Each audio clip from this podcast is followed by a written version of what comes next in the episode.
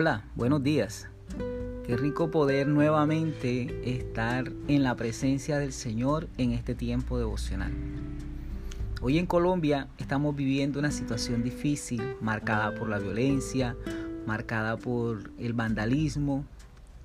Y es bueno que nosotros como hijos de Dios recordemos nuestra posición en Cristo, en Dios.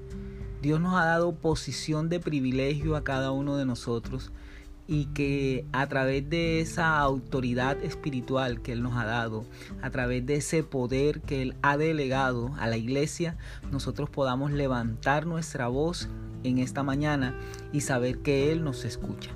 La palabra nos enseña en 2 de Corintios capítulo 10 verso 4 dice porque las armas de nuestra milicia no son carnales, sino poderosas en Dios para la destrucción de fortalezas.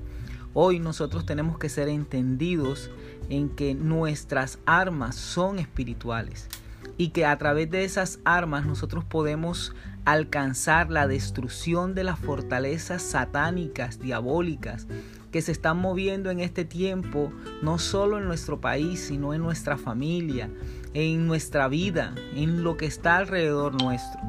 Hoy el Señor nos invita a que nosotros podamos encontrar la fuerza en lo que Él nos ha dado. Pablo nos dice en esta palabra que no empleemos las, armas de la carne. ¿Cuáles son las armas de la carne?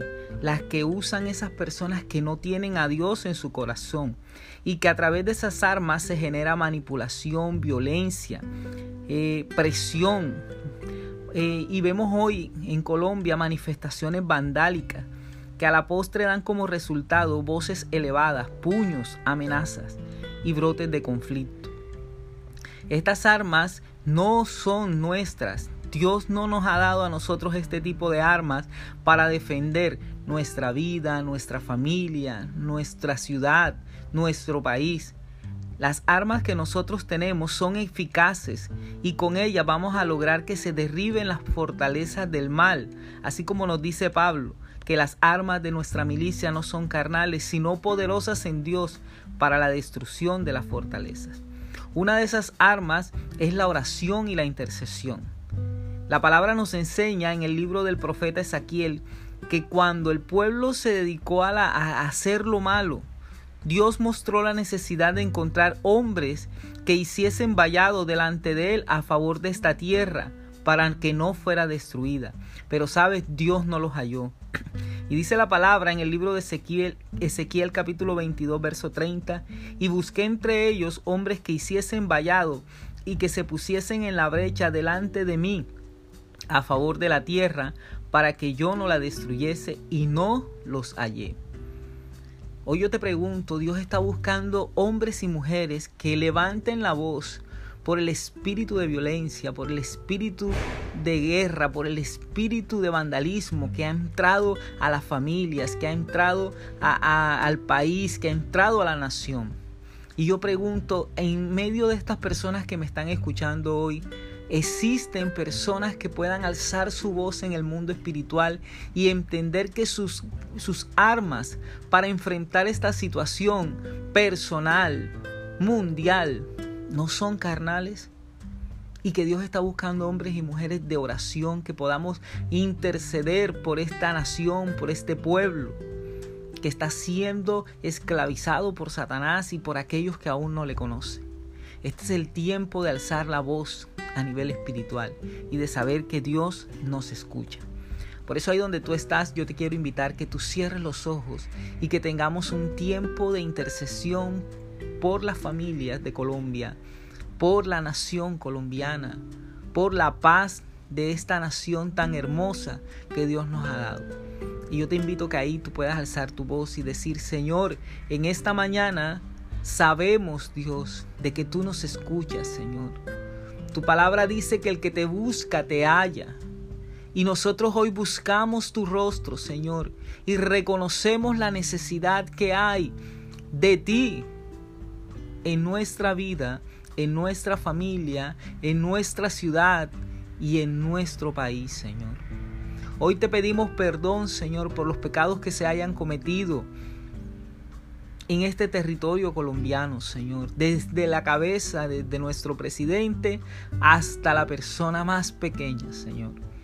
Te pedimos perdón, Señor, por esos pecados y te pedimos que hoy, Señor Padre, tu perdón pueda caer sobre esta nación.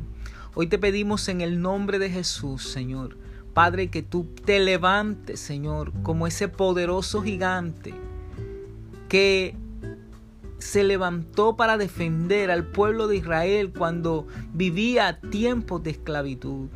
Y que tú te levantaste, Señor, y que defendiste a tu, a tu, a tu gente, a tu territorio, y los llevaste a una libertad. Hoy te pedimos que con ese poder tú te puedas levantar, Señor, por nuestra nación colombiana.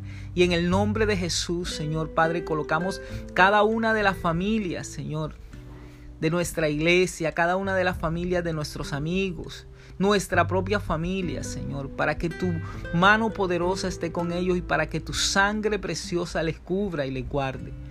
Igual, Señor, oramos por nuestro país, para que tu poder se establezca sobre Colombia, Señor. Padre, tu palabra nos enseña, Señor, que tú eres el Dios que pone y quita reyes, Señor. Y hoy creemos en el nombre de Jesús, Señor, que en ti está la autoridad para hacer, Padre, lo que tú quieras en Colombia, Señor. Oramos para que desde el presidente tú puedas, Señor Padre, eh, en este tiempo, Señor, intervenir y hacer una obra poderosa, Señor, en el nombre de Jesús. Clamamos por la paz para nuestro país, clamamos por la paz para nuestra nación. Padre, te pedimos que tú te lleves todo espíritu de pleito, de contienda, de vandalismo, todo aquello, Señor, que se ha infiltrado en nuestro país, que tú lo saques en el nombre de Jesús y que tu poder se establezca grandemente, Señor.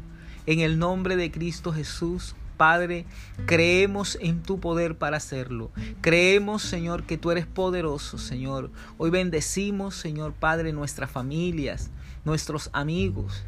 Y te pedimos en el nombre de Jesús que tu protección esté con ellos. Y te damos gracias, Señor. Amén y amén. Gracias amigo por escuchar y dedicar este tiempo a Dios. Estoy seguro que la intercesión nuestra es escuchada en el cielo para lo que está sucediendo a nuestro alrededor. Que Dios te bendiga.